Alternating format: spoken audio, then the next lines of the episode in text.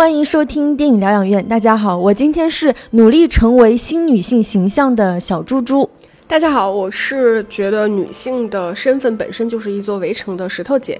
那很显然，我们二零二零年的真正意义上的第一期节目，我们就贡献给了就是两部呃女性话题的电影吧，一部是美国的婚姻故事，一部是韩国的八二年生的金智英。嗯。然后这两部电影其实他们的共通性没有那么的大，我觉得他们的共通性无非是说从故事上来看，这两个都是属于比较典型的小格局的电影，然后基本上也是围绕一个家庭以及这个家庭的成员展开的。然后婚姻故事其实是关于一对男女的离婚故事，然后八二年的金智英其实是关于家庭妇女所面临的这种生活和社会困境的问题。然后那我们今天其实是会分成相当于，呃前半部分我们会去聊一下婚姻故事，然后后半部分我们。会去聊一下八二年的金智英。那在聊我们这期电影之前，我们是不是有礼物要送？对，就是一向都心系粉丝的电影疗养院的两位女主播，啊，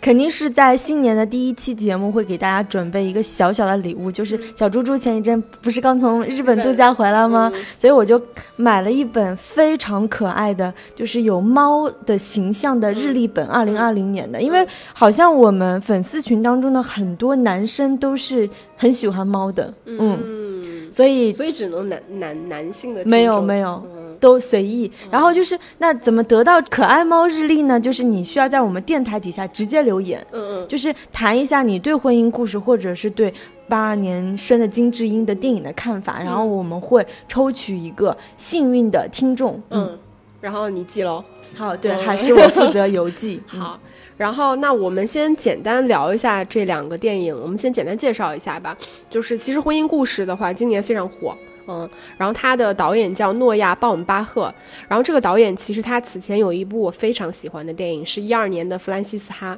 就那是一部，我记得，对对，那个是一部就是拍我的电影，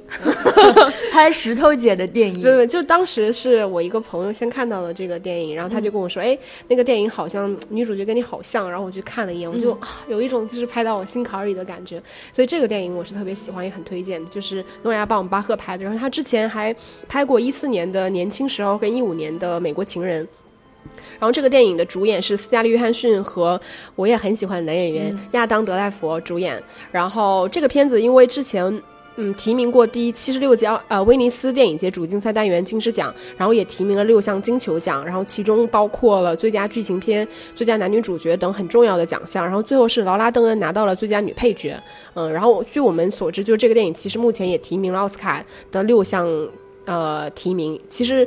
基本上他提名的奖项跟金球奖提名是差不多的。嗯，那那关于就是奥斯卡的那个预测，我们其实年终我们会推出一到两期的节目。对，关于奥斯卡前瞻的节目，嗯，到时候我们再去聊一下，嗯，就关于奥斯卡前瞻的部分。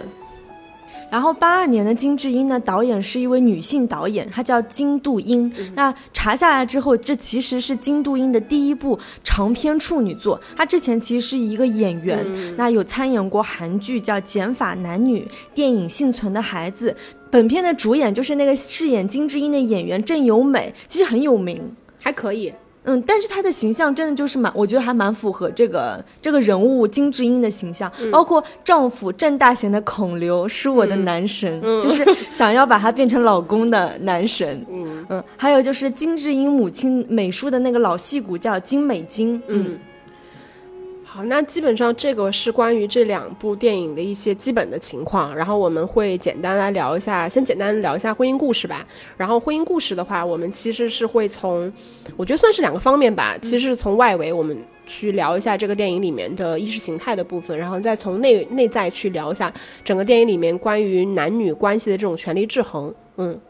然后其实婚姻故事。嗯，它是一部很典型的、非常生活化的电影。就我们看到，它主要的场景其实也都是偏日常对话，然后聊天的时候会让演员去做一些跟聊天谈话无关的事情。就我印象比较深，就是 n i c o 第一次去咨询，就去咨询的时候，然后两个人，两个女生坐在那里，就像是两个闺蜜聊天一样，然后就喝喝茶呀，吃吃饼干呀。然后他会拍很多细枝末节的东西，比如说穿高跟鞋啊，穿脱高跟鞋呀，然后擤鼻子啊这种事情。然后就就里面就连那个 n i c o 跟 Charlie。里他们带着各自的律师去协商的时候，然后原本也是看上去是一个很剑拔弩张、很正式的场合，然后聊了聊，突然大家就开始聊说，哎，要不要点午饭呀？吃什么呀？然后其实这个是一部非常个人化的电影，就我们在。技法层面上，其实看就觉得它不是非常华丽的那种，然后基本上就是固定镜头、长镜头、手持跟拍，然后很少会有那种非常大场面跟规格，就是很宏大的镜头或者是画面。哎，对，我想问一下石头姐，那他这个导演的前几部作品，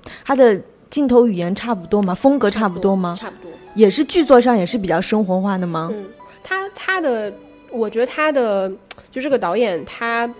一直以来都属于那种偏，嗯，个人化的，然后小格局的，呃，导演，就是他拍的是那种小而精的东西，但是又看上去又很随性，其实是在随性的外表之下有一些很精心设计的东西。我觉得他一直以来是这个路线的。嗯，那我看这个电影，其实感觉它整体的基调是。很很悲伤的，有点惋惜的，毕竟他在讲一个离婚的故事，对吧？但是同时你又能时不时的感觉到那种温情。那我觉得这好像是这几年就是美剧和英剧的一个创作共识。嗯，我发现我们群里有很多人天天在看追美剧啊，就他们安利我的，比如说那个啊，去他妈的世界是一个英剧，然后包括就是之前很火的这就是我们。那这些美剧其实都是那种。就是明明剧情剧作其实都是很狗血，甚至是荒诞的，但是他在这之中又保有一丝的温情。还有就是这部婚姻故事，我很喜欢的地方就是他他会把那种极端情绪之间的游走处理的特别好。就是上一刻可能还在吵架疯狂撕逼，下一刻就是两个人还是会痛哭的抱在一起。那那我觉得就是这种爱和恨之间的边界。也是最贴近就是现实生活本身的，嗯，就是你无论两个人再怎么恨对方，因为你你中间的那种爱感情维系都在那边，我觉得这个也是处理的很很微妙的地方，就是说它并不是说流于拍成一部非常狗血的一个离婚大战，嗯，还有一个就是我很喜欢的地方就是它剧中的空间。他有在玩这两个城市的梗，就是纽约和洛杉矶。那我相信很多特别喜欢美国电影，比如说什么伍迪·艾伦的人都应该知道，就是洛杉矶和纽约就是代表两种完全不同风格，不只是艺术风格，它是城市风格，包括人的个性，所有一切都不一样。那其实就是纽约和洛杉矶的这种风情的差异，也落实到这个 Nico 和这个查理这两个男女主角的身上，对吧？他们俩有不同的个性、不同的爱好，甚至面对比如说对面这个人牙齿上有什么东西，那查理的做法和 Nico 的做法就不一样。这其实。这个电影有趣的是，我觉得它单纯比讲男和女之间的差异要高明的多，因为它把这种婚姻关系、社会关系、城市环境全部。置于到一个大环境当中，我觉得是处理的比较高明的，也是比较丰富的。嗯，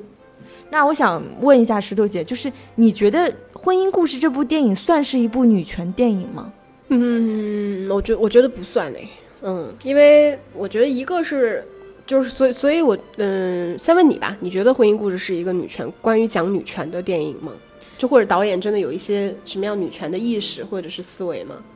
我觉得是没有，但是我们刚接触到这个电影或拿到这个资源的时候，我觉得大多数人的期待都以为这是一个很女性主义的电影，嗯，但是结果看起来的时候，发现根本就不是。或者换句话说，是我们讲过那么多女性向的电影，你怎么衡量一部电影是女性主义电影呢？嗯，嗯，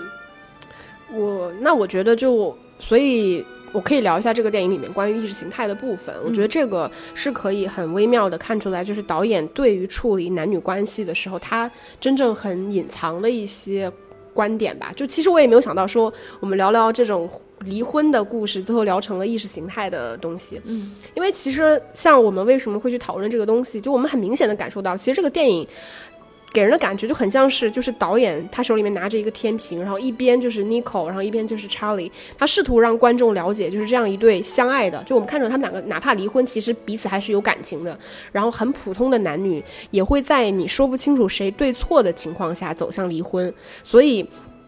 导演要如何去平衡观众的感情，其实这是非常重要的。就是他既要让观众看到，就是 Nico 这个女性形象，她是有，她是成立的，她是有个人的瑕疵，然后她有自己她的问题，但是同时要让观众理解她对于丈夫、对于她自己的事业、对于孩子的感情。同时，在这种情况下，她让观众切换自己的立场，就是你要站在丈夫查理的立场上去审审视他所处在的位置，就他的那种情感啊、道德、事业。其实我觉得这个是蛮难的。那在这样一部电影里面，我们。导演如何去处理双方的这种故事，其实就能够隐约的看到他的价值判断。我觉得就是至少乍一看，你会觉得导演的立场看上去似乎是还蛮公正的。我不知道你你你是否认同？就乍一看啊，嗯，那那要说我真实想法吗？嗯，我觉得我觉得乍一看看似是公平，但是我觉得他还是偏向于查理的，他的倾斜我是觉得是在查理的。哎，我跟你刚好持相反的态度哎，真的吗？嗯嗯。呃，怎么说呢？我我觉得就是，其实我理解你的感觉，然后我我会觉得，我我第一遍看完了之后，我会觉得这个导演其实对，就是 Adam Driver 这个角色有一点不公平。嗯，就是呃，我们先从从从这个故事里面来看吧。第一个就是我觉得，就是我们看到这个电影里面，就是比起查理，就是 Nico 肯定是更积极主动想要离婚的那一方。就是我们来看他的离婚的理由，就是对于 Nico 来说，他要离婚的理由是什么？第一个就是查理出轨了，嗯，对吧？还有一个就是他说到查理太过于自负了，就忽视了他作为一个演员的社会价值，其实就是他忽略了这个女人她本身所具有的社会性的那一面。那其实你再反过来看，就是在查理这一方，就是他其实并没有什么真实成立的离婚的理由。你说他有什么特别驱动性的说他要离婚的理由吗？我觉得没有。然后，但这个中间会有一个很微妙的地方，就是似乎就是你在真实的生活里面，就是男性也总是比女性更加就是后知后觉的那那一方。就像我们之前好像似乎看到过那样的报道，就是说在同样在婚姻关系里面，就男性对于婚姻的满足程度其实是远远大于女性的，就是大多数的。女女性对自于对自己的婚姻状态是不满足的，所以这个有可能你可以解释说，为什么在这个电影里面，似乎查理没有特别强烈的想要离婚的理由，似乎他是有真实写照的。但其实你放在这个电影里面，我觉得他反而也有刻意去模糊说查理为什么要离婚，他反而去强调这个女性她想要离婚的一个理由。我觉得因为。我觉得有一些很微妙的东西，就是我们在看电影，比如说普通观众，不论你是男性还是女性，其实你在去看一部电影的时候，你都难免会对其中的女性角色或者男性角色有自己道德判断，而且你对于男女的道德判断一定是不一样的。就我们通常来说，会对女性的呃道德判断标准会更高，对，我们会要求很严格。所以我们看到这部电影里面，我们也看到，就是导演其实有把更多的笔墨放在女性身上，就是放在斯嘉丽·约翰逊这个女性角色的身上。其中一个原因就是我们可以看到，我觉得导演真的做的很很细微。就第一个，我们从那个这个电影里面的镜头跟故事分配，我觉得可以来看一下。一个就是我前面说到的这个离婚的理由，其实两者之间是有一些差别的。那第二个就是，嗯，我不知道你有没有注意到，就是这个电影里面其实分别有对呃男女，就是他们两个人只有一。一场戏是长镜头拍的，一场是关于 Nico 的，然后其实是在蛮早的时候，就是他第一次去跟那个律师 Nora 去聊的时候，那个是他第一次出现，呃，他完整的一场戏是长镜头跟拍的，那个在电影里面其实也比较早。然后这场戏其实表现的是什么？是，嗯，Nico 他过对于他跟 Charlie 过往。两个人如何从相识到相爱，然后到这个种种种过往，其实他回忆的这场戏是这个内容。但是，嗯，一直我就在等，我想说到底什么时候会出现查理的那一场长镜头的戏份？其实是到电影快 ending 的时候，是查理就是已经尘埃落定了。他才就是回到纽约，然后跟他的那些就同事去聊的时候，然后他唱了一首歌，然后那个是他唯一一场长镜头的完整的戏份。但那场戏份里面他在干什么？我觉得其实都只是在对于过往的事情，就没有很具体的指向性的去描述什么的。他只是在就抒发一下自己个人的情感。其实我觉得你你去看这两场戏份，就是他所要承担的责任，你就能看得到，就是导演对于男女关系他们所要处理的这个呃东西，以及他们所承担的重要。重要性，我觉得都是不一样的。就是他，他需要让观众很认同斯嘉丽·约翰逊这个角色，给他很多的笔墨，因为他，你你懂吗？就比如说，我坐在这里跟你聊，说我过往的一些情感经历，我是怎么样深爱这个男人，我对他一见钟情，我有多么认可他，我为他付出了多么多，他其实是会唤醒观众强烈的一种同情心跟认同感的。但是查理就是完全不需要这些东西，就观众对于说他到底为 Nico 付出了多少，其实并没有那么多琢磨的琢磨的东西，反而只是在最后的时候 ending 的时候轻飘飘的就表达了一下，就可能嗯一些落寞啊，一些就是缅怀啊，类似于像这样的像这样的戏份，我觉得所以导演其实做的很很隐晦，嗯。我真的是有持很不同的意见，跟石头姐，嗯。就是首先接接着刚刚石头姐说的，就是为什么她花很多笔墨去。描述妮蔻她的所谓的一个心路历程，或者是她跟律师倾诉的时候，她的整个一一个离婚的感受，为什么要离婚的原因，而没有给同样就是篇幅的镜头给查理呢？是因为男性他本身就不善于表达这些东西。所以我说，嗯。这个电影的微妙性就在这里，但另外，你们发现给查理镜头笔墨的地方在哪里呢？嗯他捉襟见肘的去找律师，嗯他不断的就是找律师，然后发现这个人已经见过那个妮蔻，不能再找，然后再换律师，然后见到强势的律师之后，什么收费太贵，对吧？又去找一个看上去很和蔼的律师。那很多镜头笔墨为什么把这些给了给了查理找律师？还有什么？就是在那个家里面接见那个调解员。就是跟儿，就是那个调解员不是来见见证，就是他跟他儿子的相处状态嘛。那这些镜头笔墨其实是没有给那个妮蔻的，嗯所以我是觉得，就是虽然说导演很多时候处理的时候是很隐晦的，但是我觉得从这些笔墨当中能看到，他对查理这个角色其实是有非常强的同情心和共理心的。我不能认同。我我我觉得反而是这样的，就是你要从这个故事的源头来看。我们打个比方，因为我之前我记得我有跟你聊过，我觉得这个导演其实处理的很讨巧，就是他为了避免引起，就是因为我们像我们说嘛，就是观众对于女性的道德判断标准更高，所以他需要给予女性更多的这种，呃，我怎么说？我觉得是同情心。就是或者是充足的理由让我们去信服。如果今天这个故事倒置过来，变成了，比如说在他们俩结婚婚姻过程当中，出轨的一方是 Nico，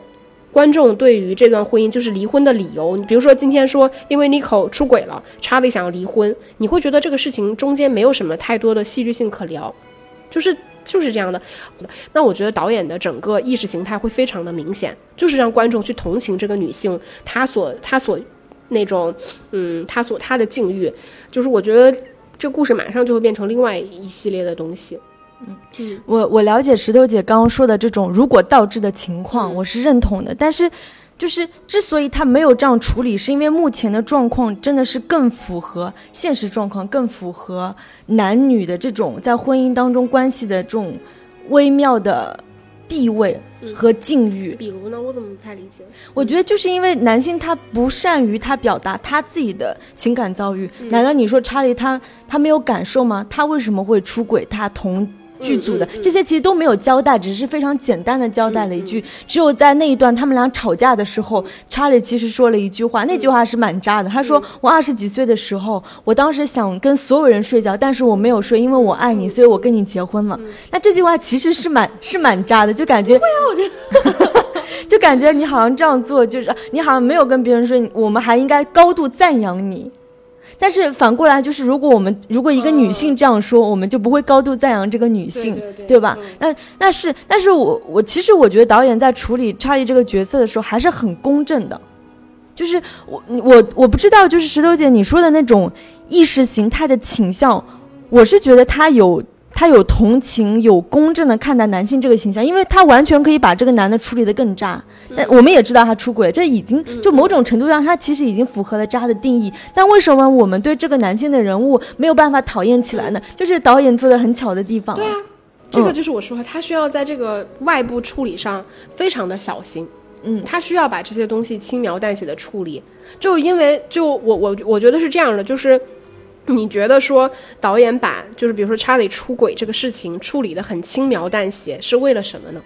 我觉得是，你觉得是为了让处理这个男性形象？我觉得不是，不不是不是为了处理男性形象，因为这个只是他们，因为这叫 marriage story，、这只是这个 story 当中很小的一个小的 story 而已，嗯这就是这个婚姻这个生活的一部分。对我，我觉得他他会有处理，就是他为什么把这个东西处理的轻描淡写？我觉得是，我觉得他不是为了洗白这个男性，嗯嗯，我觉得他是为了平衡，就是男女之间的这种，我觉得是观众对于男女演员在婚姻中对错的这种很微妙的重量上的差别。嗯，你懂我的意思？好，这个这个我赞同。那我我最后就是要结束这个问题的答案，我会觉得，之所以我不觉得它是女权主义电影，是因为我觉得导演在平衡男女的这个篇幅上，包括他对没有去故意损坏这个男的形象，也没有塑造渣男，也没有就是。把 Nico 塑造的圣母一样，其实他他这方面都做得很好，我才觉得他不是一个女权主义电影，因为他并没有描述这个女性在这个婚姻在这个生活中的完全的悲惨的遭遇，他其实 Nico 还是有非常强的自主性、主动性的，所以我才觉得他不是一个女权主义电影。对啊，我认同啊，我也觉得他不是啊。我觉得不是的原因也是在于说他处理这种男女关系上处理的非常的微妙，我觉得非常的巧妙。就是这种巧妙感，就像你说，他可能一方面是真的很符合现实生活中就是男女在一段情感关系里应该有的状态。那另外一方面，其实你放在这个故事里面，我觉得这个也是非常讨巧的一种做法。嗯，那除了就是我们聊到这个部分，我觉得还有一点，其实我想聊的，就我们前面说到这个长镜头的部分。其实我觉得这个电影还有一点就是很微妙的部分，是在于就是就是像你前面提到的，就是 Nico 跟 Charlie 他们去见律师的时候，我觉得。还其实是也是很微妙的，因为我们看到就是 Nico 去见那个律师，就是 Nora 的时候，两个人就是两个女性，这是我们要要跳出，这是两个女性，两个女性互相见面，马上就像是闺蜜一样，然后她们具有强烈的认同感，而且她们的信任其实是从头到尾都没有。打破过的，对，就是甚至两个人最后还是像朋友一样，然后 Nora 也完全站在他的立场上替他去思考，然后也很善解人意，而且那个是我们看上去就是觉得女性最完美的一个形象，非常自律，非常漂亮，然后又很成功，然后又很有同理心，我觉得是这样的一个女性形象。但是到查理他去见律师的时候，其实完全是另外一幅景象，就他见的第一个，比如说他见的那个。那个老的律师，那个律师就是一个明显是经历过大风大浪，然后就一副就是什么事情你都要看开，然后又很琐碎，然后他说的内容其实是絮絮叨叨的，他其实说的话都很有道理，但是另外一方面他说的话其实是那种我觉得是完全挑不出错出来的，就这样也行，那样也行，就他的话其实 完全跟查理。就是查理是听不进去的嘛，然后另外的那个律师 J，我记得印象很深，他就是一个唯利是图，然后很就是很阴狠，我觉得是很毒辣的那种律师的形象。他跟查理也不是一种，就我们看到就是他在处理呃男性律师或者男性之间的这种关系，他其实是很，我觉得是很对立的。就是并没有，就是像他像处理女性的时候，就是女性，看我们女性就是这样的。你看男性，solidarity 就是这种团结的 那种东西。对对，其实你看他处理的是很微妙的，我觉得就是这种戏份上的差别。嗯，这这也是我觉得，就是说律师在这场婚姻故事当中所起的作用，其实也是整个牵动剧情和人物关系走向的一条，怎么说啊？呃，一个默默的一个助力，其实他是有在完全推动这个剧情走向的。然后，另外一点就是说，呃，这种他人视角，因为律师的视角或者是律师的存在，它是一种他人。对吧？然后他他又是一个法律，又是现实，很残酷的这个视角，跟他们婚姻关系当中本有的这种温存，那种那种纠结、那种犹豫，又起到一个非常好的互补的一个戏剧效果。所以我们会觉得这个电影很好看，真的因为有了这两组就是律师的线，然后没错，然后也看得出，其实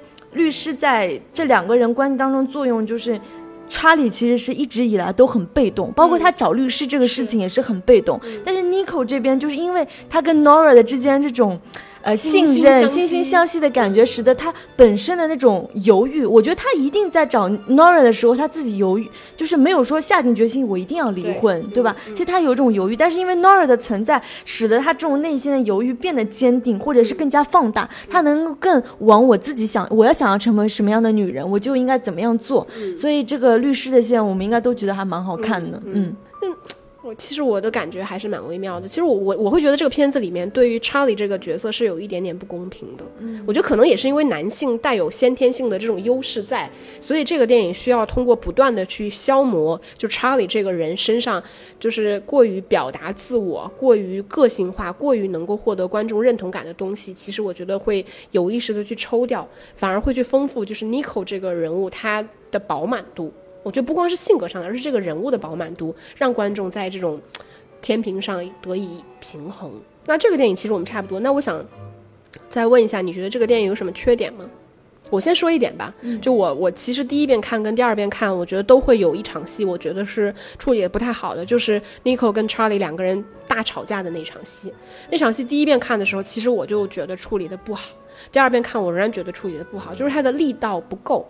就是两个人试图在这场争吵中，就是本来是应该是一场就是把话说清楚的戏份，但是两个人在最高潮的时候选择这个话题仍然对戛然而止，而且仍然没有把话说清楚。就是我觉得查理在某一个瞬间，他在喊出说，就我每天早上起来都希望你死了。嗯，这个瞬间我觉得他是说清楚了，但是 Nico 这个角色其实他并没有去把他真的内心很阴暗，我觉得是很对这段生活最不满的部分说清楚的。就是每次当他想要试图说清楚的时候，他都以一种非常情绪化的方式，就说你是个非常自私的人，就是类似于像这种说你就就跟你的父亲是一样的，就类似于这种，我觉得更偏情绪化的信息盖过了整场戏，我觉得应该传达出来最核心的东西。我觉得还试图就想要掩盖一些部分，所以没有说清楚。这场戏是就我我觉得我的情绪已经到那儿了，但是他我两边看我都觉得他没有说清楚的戏，嗯。我相反，我觉得这场戏拍的很好，是因为在现实，在现实生活中，其实两个人的争吵到达一个爆发点或者是高潮的时候，往往也是戛然而止，没有结果的。我我觉得他的问题不在于他戛然而止，再再加上就是你刚刚说的 Nico，就是他没有说清楚自己，是因为 Nico 的性格就是这样，他连信都不愿意读的人，他是一个很很容易，就是他为什么这个。就很很多人说啊，如果这段关系放在中国，他们俩根本离不了婚，因为大家都觉得这个问题其实不那么大。但是为什么 Nico 还是坚持离婚？是因为他的这种隐忍、这种退让，或者是他在婚姻关系当中的这种制衡，已经到了某种他完全不能忍受的阶段，而这一切查理都不那么知道，或者不那么清楚。我觉得你这些道理其实放在日常生活中，我觉得它可以成立。但是其实放在一部剧作里面的时候，这个就是你在处理，就是你其实是有规避重就轻的。我一方面这个电影里面在处理就是 Nico 这条线的时候，其实处理的非常清楚的。这这个电影里面谁表达的更多？很显然是 Nico 表达的更多。但是你放在婚姻关系里面，你又试图通过从现实层面上去解释说，这个女性她在婚姻里面是是不善于表达的，因为她自己也说她不善于表达。我觉得这两者放在这个电影里面，它的内核是矛盾的，因为她是试图通过这种方式，就一方面想要说清楚，一方面又不让她说清楚的方式，回避很多真正尖锐的矛盾。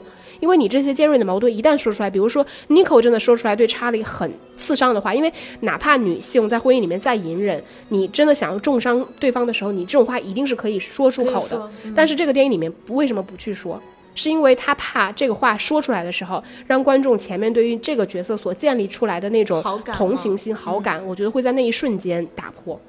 就是又很小格局，然后又很温馨，但是他又想要去冲破一一种就是真正的现实层面上的东西，我觉得过于的保守了。嗯，我我想起其实这种处理手法或者这种拍法，嗯，其实蛮跟那个法国近十几二十年很多这种。家庭会很像，很非常像。会，嗯嗯，我觉得这类电影就是 bourgeois，你知道，就是拍中产阶级资本主义的电影，叫什么隔，有一点点隔靴搔痒，其实是这样子的，是有一点的。嗯，对，这个词用的很好，隔靴搔痒，所以是 bourgeois 嘛。对，这个就是啊，你这个四个字总结了我对这个电影的感觉。嗯，对我我当然这个我我是有同感。然后那那就是结束这个电影之前，我想最后聊一点点，就是。我对婚姻的看法吗？就，我一直遏制 遏制你，终于还是没有 没有遏制住。来，没有没有，其实是想讲，就是这部电影它的这种剧作矛盾的核心，或者说他们俩为什么要离婚？我觉得是因为这种在婚姻关系中的制衡关系，嗯，打破了。嗯，其实。归根到底，我觉得两个人在一段关系当中一一定是 battle 的，嗯，那种 battle 不是说你每天那种撕逼吵架叫 battle，而是你建立在各个方面，就是那一个人他。一个人，你的爱情关系其实不那么单纯。你组就是你组建一个家庭之后，跟你的这种社会关系，跟你的经济地位，甚至你对孩子的这种跟孩子的连接都有关系。那这部电影其实是非常显然，我们从一开始就知道，妮可她是一个女演员，而查理他是作为一个导演。那其实，在呃舞无论是舞台剧，我觉得还是影视剧当中，其实演员跟导演之间的关系就很微妙。演员你。如果说的不好听点，是不是导演玩弄的一个布偶呢？就是你们俩之间本身就存在这种不对等的控制的关系，那这个关系又很微妙的折射到他们正好又是一对夫妻，所以我就觉得他们的这种呃权力制衡关系是不那么单纯的爱情关系，而是结合了刚刚说的很多的社会的呃。社会关系，包括跟孩子，你们觉得孩子也是跟 Nico 更亲？那这个当然除了母母亲天生的一个优势，其实也跟他们的这种嗯职业。那你作为一个导演，他要管理一个戏剧公司，其实他很多的时间他没有办法分配给家庭。嗯嗯，就是简简单谈一下吧。但我那我们就又就其实我觉得确实是的，就是你这么一说提醒了我，就是两个人外在的这种社会关系，就是就相当于他们俩就是同事嘛，对吧？对，就是相当于就是你跟你的领导，就或者说女演员跟导演之间，就是你们这种社会社会关系上的这种情感情绪，其实你一定会带到家庭来的。对，但是女性这个是真的，就是女性通常其实是。没办法真的把公司分得那么开的，就是我可能比如说你作为导演，你在片场你训了我，嗯，其实女演员一定就是你的老婆在心里一定会有情绪的，但男性就会觉得说这个东东西到家就是这只是公事啊，我对你个人并没有什么 指责或什么，但女性一定会把这种情绪带到家里面，嗯，然后您说到孩子这个部分，其实我我又想到一个事情，就还是说到前面一点点啊，就是。我觉得这个电影很奇妙，就是他最开始的时候，我们在最起码在两个人旁白的部分，我们看到一定是就是 Charlie 陪孩子的时间是更多的，他陪孩子看电影啊，陪孩子玩游戏呀，什么乱七八糟的，就是这种其实比孩子跟 Nico 在一起的时间更多的。但是到后面篇幅的时候，我们看反而觉得哦，孩孩子其实跟 Nico 更亲，嗯，就哪怕你看我们前面看说小孩每天晚上都要缠着他爸爸，要跟他爸爸一起睡，但是就是到后面的时候，其实我们看哦，小孩反而好像更依赖他的母亲，对他的父亲好像并没有。那么多的感情，其实这个东西让我看的时候，我就觉得有一点不太舒服。我我觉得是导演一开始用的障眼法，对，障眼法，我知道是故意的。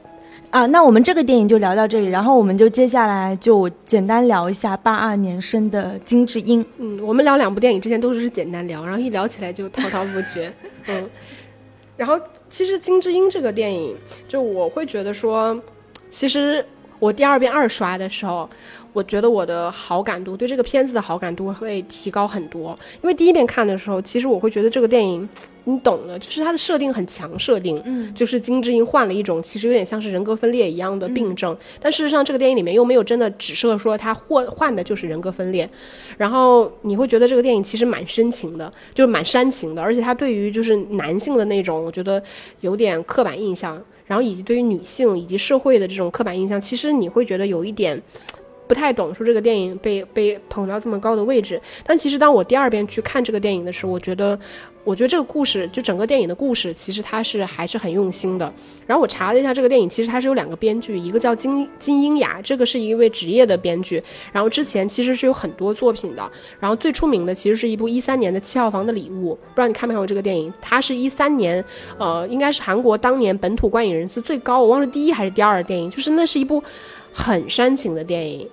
嗯，然后呃，但这部电影所以也有一点点。然后另外一个编剧叫赵南珠，其实就是金智英这一部作品的原著作者。嗯，所以我们看到这个故事相对来说还是，我觉得表现的是很完整的。嗯嗯，那其实我自己觉得，为什么这部电影有这么高的热度？它一定是它引起的这种社会讨论度，或者是它的社会意义是高于它本身电影的意义的。嗯。嗯，我我我就简单聊一下，就我说到这个电影，我觉得它剧本确实很用心的。我聊一下，我觉得在故事层面上，这个电影就它透露出的一些真实的，我觉得算是很很现实的电影，很现实的部分吧。那我先问你，前面你问我那个问题，你觉得八二年的金智英这个是一部女权主义的电影吗？我觉得是，嗯。就从他的目的，包括他描绘的，其实是不是个体，对吧？他描绘的其实是一个女性群体。那我们我们其实看到他有两个女性群体，一个就是以金智英为代表的，就是很可能接受过高等教育，然后以前也有很好的一个职业发展，但最后选择回归家庭养育孩子这样一个，就是被困在婚姻家庭当中一个女性形象。那另一类女性形象可以看到，就是她的那个姐姐还是妹妹？姐姐。哎，她的姐姐，然后包括她的那个同事。是，包括他的他的领导那个金组长，那这类女性，她反她反而是跳脱出这种家庭的束缚，她是选择奔向职场，选择个人职业发展，对吧？我是会觉得她其实有很明确的塑造两类的女性这样的形象。那她塑造群体而非个体，她的目的用意很显然也是，我觉得是想引起一种更广泛的对女性主义的讨论，或者是女性宿命的讨论吧。嗯。对我认同，我觉得就是这个电影里面，我觉得可以聊几个，就是我觉得你这个其中是一部分嘛。我觉得它透露出一些很让人不寒而栗的女性的社会现实，就所以我也认同说，我觉得这个是一部还蛮明显的去有涉及到女权、女性的这么一部电影。就是我在第二遍看的时候，我突然在想一件事情，就是八二年的金智英，我们那时候大家都在说，哦，金智英这个名字，其实在韩国这个年纪的人是很常见的，所以其实它是代表一种广泛性。但是其实我当时在想，这个女性八二年的，其实电影里面有提到她的孩子是二十六个月，也就是两岁，也就是说她在怀孕的时候，其实她已经三十四岁了。这个并不是一个就是大学毕业很快就投入家庭的女性，她其实已经是熬到三十几岁才去生孩子的女性。其实她。在我们的意义上，她已经算是一个晚育的女性，起码不一定晚婚，那她一定是已经晚育的一个女一个母亲了。她可能已经大学毕业快十年才结婚生子。然而，就是你在积累了，我们觉得可能你在社会上已经积累了十年这么长长度，这么长的时间之后，你再去结婚生孩子的时候，你会发现，其实你的命运并没有，就说会变得更好一点。你知道，这个就让我想到一件很现实的事情，就是我们这个社会一直。逼迫，我觉得不能用逼迫，或者是其实是它有变相的让女性其实越来越晚婚晚育。嗯，你懂？就是其实你想想，大多数的女性会很年轻，比如说国家法律规定，可能二十岁女性就可以过就可以结婚，就我们国家。但是真的有多少女性是在这个年龄段结婚的吗？可能很多女性都是她们受过大学的教育之后，她们在这个社会上待着的时候，她们会越来越越来越来越。结越来越晚婚晚育，就是因为他们承受了很多的社会压力。但是像金智英这种已经是晚婚晚育的女性又怎么样呢？她们哪怕真的被逼到了三十五岁左右才结婚生子，仍然自己的命运并没有因此有任何的改变。就当你马上生了孩子之后，你一秒会被打回现实，这个我觉得是很可怕的。还有你前面提到过的，就金智英管她那个姐姐，就是她那个职场前辈嘛，叫姐姐的那个女生，我们肉眼可见，其实那个女性一点儿也不年轻了。就金智英还管她叫姐妹，她最起码是八二年生及以上的。嗯，就我们看到她已经三十七岁了，然后才刚刚升了职，其实也可能就只是一个小组长这样的角色，就是她。应该我们看到她是一个单身的女性，就最起码可能有男朋友吧。但电影里面最起码她是一个单身的女性。就是你三十七岁了，你在职场上才可能获得一点小小的提升，而且这个可能也就是你职业生涯的终止。就你再往上升，就是她另外的那个原来那个金组长了嘛？那个其实就是未来她的这个姐姐的一个命运。就是你再往上想再往上升不太可能。而且我们看那个金组长，明显她是一个很雷厉风行、很有能力的这么一个女性。这个我觉得是电影里面其实涉及到的。第一个部分，第二个就是你前面提到过的这个部分，就是他关于女性宿命的这么一个轮回。一个像金智英这种就是回归家庭的女性，就是其实她跟她的母亲以及她的外婆其实是同类人，就是她们是真的为了这个家庭，为了丈夫，为了孩子，牺牲掉自己作为女性社会性。然后再有，我觉得这个电影里面还有蛮有意思的一点，就是我们一直在鼓励女性受教育。就无论是在中国、韩国，其实有越来越多的女性，她们受过高等教育。但这个电影里面其实也告诉了我们，女性也很被很被的一种命运，就是你受了高等教育又怎么样呢？就里面金智英不是刚开始她送她女儿去幼儿园，然后一堆就是幼儿园的小小朋友的妈妈就说大家一起聊天什么的。然后它里面其实那些妈妈全部都是受过高等教育的人，其中有一个甚至是首尔大学毕业的。我们知道首尔大学应该是韩国最好的大学了。然后那个女生她自己也聊到说，哦，我一直。我一直有一种恍惚的感觉，就好像我受了这么多年的教育，最后就是为了养我的孩子一样。为什么男性他们接受了高等教育之后，他们能够在社会上去实会实现自己作为，嗯，我觉得作为社会性的那一面价值？但是女性似乎你同样就是学受了这么多年的高等教育，你也在职场上经营了那么多年，最终你好像所获得的一切都只能为这个孩子而服务。我感觉，我感觉讲到现在好像非常非常悲观。就感觉这是一个永远都破解不了的一个一个尘围城。然后其实说到就是，呃，刚刚石头姐说的那些呃，金智英的算是什么同学？刚刚其实石头姐不是有在说那些妈妈们吗？然后我自己是有一个关系很好的韩国的女生朋友，她就是在成均馆大学读了，大学，嗯，读了本科和硕士，然后又是在北京大学读完博士的这样的一个女性。那当她回到韩国，她嫁人，然后我还去参加她的婚礼。她嫁人，然后生完孩子，她孩子一岁多的时候，我又去韩国又去见了她。她其实已经是一个就是。以家庭为主的女性了，嗯，所以你看，她其实也花了很多年、很多年去读书、去留学、去去深造。她是一个，我觉得是在在韩国女生当中，绝对也是算受过高等教育。但是她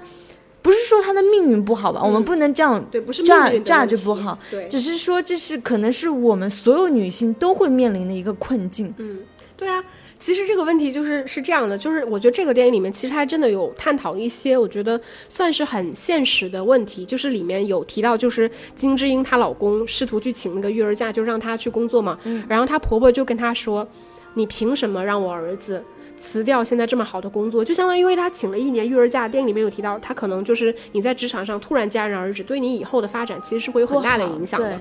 然后她婆婆就说：“你你出去赚的钱又不会有她那么多，嗯，就她也算了嘛。她说你可能她赚的钱都不如就养送不起孩子去幼儿园，宜家请一个那种育儿嫂。对，其实其实从现实层面上，她一定是这样的。但是我们今天社会上到底有多少人会让一个比如说博士毕业的男性，因为结了婚生了孩子就辞掉自己的工作，在家全职带娃呢？”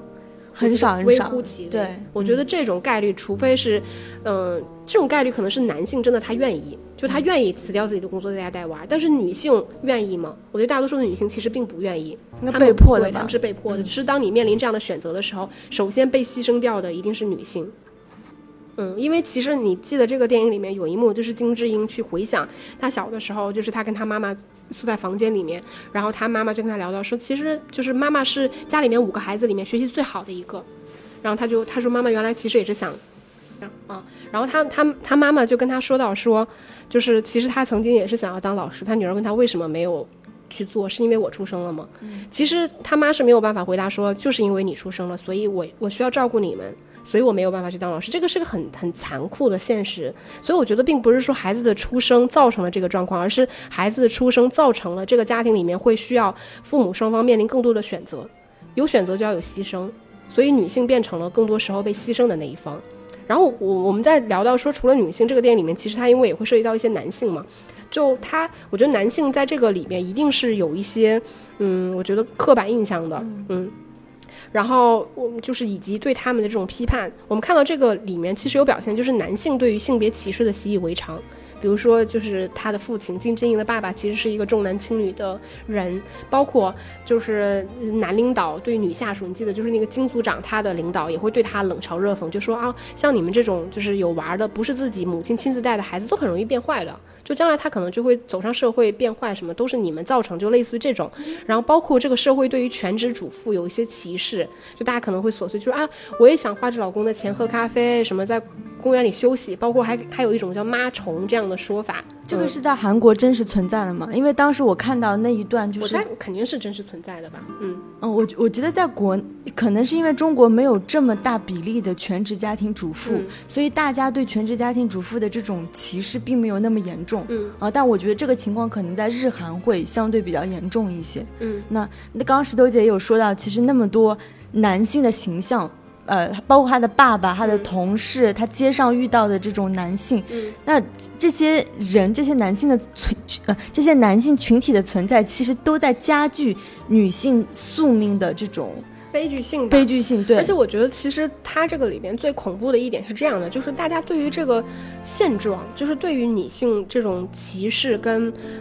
就是命运的这种不公正性的这种忽视，它变成了一种非常习以为常的事情，就是并没有人真的把这个事情拿出来去聊，就仿佛觉得这是很大的事情。其实我们看，就其中有孔佑跟他的两个同事，就大概一起聊天的两场戏。其实我们从那个那两场戏份里面就能看到，就是其他的男性对于就是说。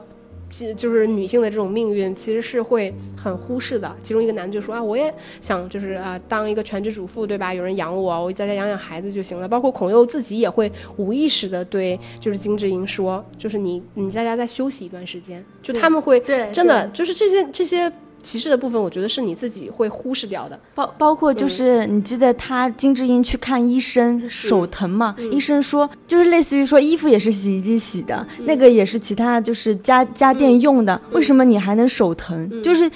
这种歧视真的已经是深入到这个社会的骨髓里面嘛？各行各业他都会不理解，就是女性实际上她在育儿、在承担这个家庭责任时的遭受到的身体和精神上的创伤。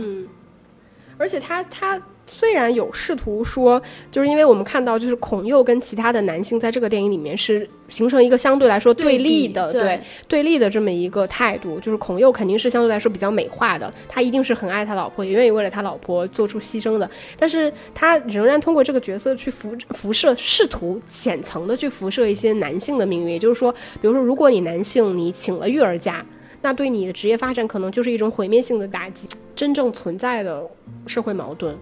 我我觉得这个也很很多社会层面有关，因为我之前有跟我的法国老师聊，就是他很好奇的是为什么在中国或者是在亚洲地区的女性，就是好像在事业和家庭有这么。就是，嗯，必须好像是非黑即白，对他其实不不是很能理解，因为他跟我讲，其实，在法国，包括在欧洲很多国家，很多女性是完全可以兼顾这两种身份。但是我后来深入了解到，因为在在法国，其实如果是一个正常上班的女性，她生了孩子，你完全是有专门的这样的一个社会机构可以去帮你承担这个育儿的责任的，这个已经是国家。去帮你承担掉了很多的责任，他是不需要你的父母，不需要你任何亲戚，也不需要你额外去付很高的薪水去请育儿嫂来帮你承担的。那可能是因为国情和文化的差异，导致亚洲的女性在这个家庭和事业当中两难抉择当中，我就觉得显得非常非常被动。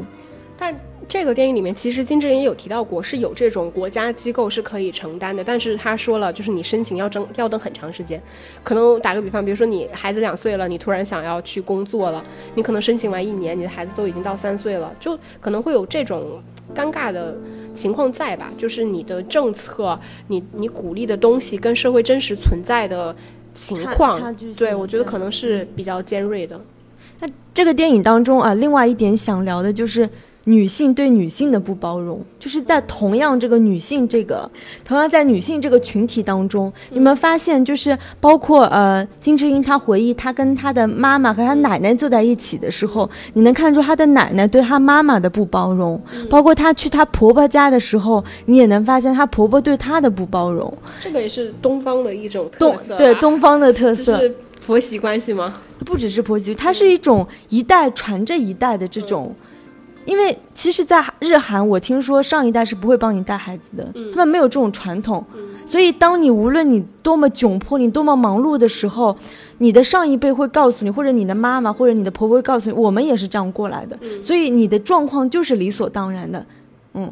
我我我觉得这一点是让我蛮大触动的一点。就是女性对女性的不包容，这这种所谓的压迫加双引号，不只是存在男性对女性，或者是社会对女性，很可能也是女性对女性。那我觉得这个其实就是社会对女性啊，对吧？这是变相的，对，嗯。然后，那你觉得这个电影有什么缺点吗？我我觉得这个电影最大的缺点还是因为太刻板印象了，或者就是你说的那种强设定。怎么说？导演的用意或者意图的动机太过明显，以至于就是你在接受他传达的这种受迫害、这种不如意、这种窘迫，那都是一些非常强的，就是怎么说？把导演把他的意识形态强加于给你的那种感觉。嗯，他肯定有就是很戏剧性的那一面，但我觉得这个电影其实让我有一点，呃。不舒服的，我觉得不是不舒服啊，就是觉得很微妙的地方是这样的，就是金智英作为这个整个故事的核心，其实你看到她对于整个事件或整个事情以及社会的这种压迫，他的反应是很被动的。就他其实并不是那个真的要突破所有的牢笼或什么的，他反而是通过一种变相的方式，就是外界给我的压力以及我过往所有的压力，是通过一种病症的方式，对病症的方式才能疏解出来的。就这个是我不不喜欢的，对不舒服的一点吧。对啊，所以他这种就是一定要是那种苦大仇深的角色，对，他他才成立，这个人物才成立嘛。嗯，但这我所以我看完之后，当然就是我肯定完全是更喜欢婚姻故事的。啊，因为这两个电影其实也没有太多可比性，对但就是因为恰好就是话题相似吧，都是讲婚姻啊、讲育儿啊、女性啊对，然后你你你你有没有觉得就是婚姻故事，就是我我相对来说，其实我，嗯，怎么说？从情感上，我可能也更喜欢婚姻故事，因为那个故事我觉得是很有趣的，它是一个妙趣横生的故事，就是你你两个多小时的时长，但你会觉得哦，嗖一下就过去了，故事很很愉快。但金智英因为它是一个更偏戏剧性、更故事性的故事，但是它承担的东西我觉得是更多的。就是他其实是从金智英，他回溯很多次嘛，就是他在小学的时候，然后他在可能嗯、呃青春期的时候，然后到他求职的时候，然后到他就是决定要生孩子，以及生了孩子之后，我觉得这个女性通过她每个年龄阶段去辐射出来不同的。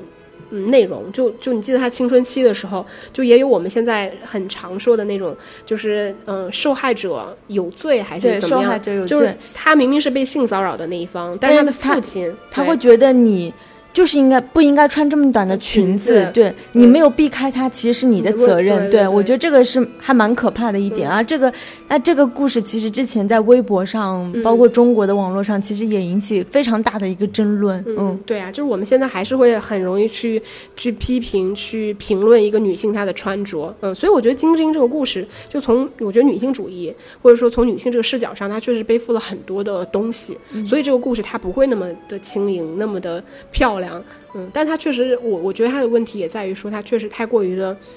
你懂韩国电影、韩、韩剧的那一套东西，我觉得抓马，对，就这个部分确实，尤其是你知道，我最不喜欢就是孔侑这个角色，我最不喜欢就是孔侑这个角色。我觉得这个，我觉得孔刘在这个角色当中有点被毁掉了。其实我不懂他为什么会接这样的戏，包括他之前的《釜山行》啊，包括《男与女》啊，我都超级喜欢。嗯嗯，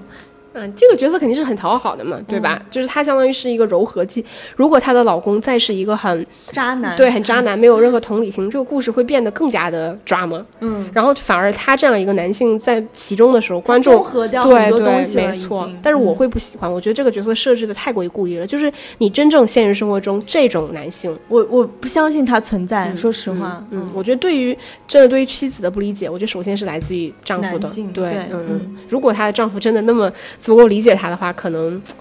我觉得故事不会是这样的，嗯嗯。那我们今天的节目就差不多聊到这里了。然后我们在过年期间会推出两部左右的贺岁片的节目，那欢迎大家继续关注。然后大家可以关注我们的微信公众号“电影疗养院聊天的聊”。那在呃菜单栏当中有 Fans Club，大家可以通过扫描我们重要合作伙伴的二维码，通过回答问题来进入我们的粉丝群。嗯那就下期再见了，拜拜拜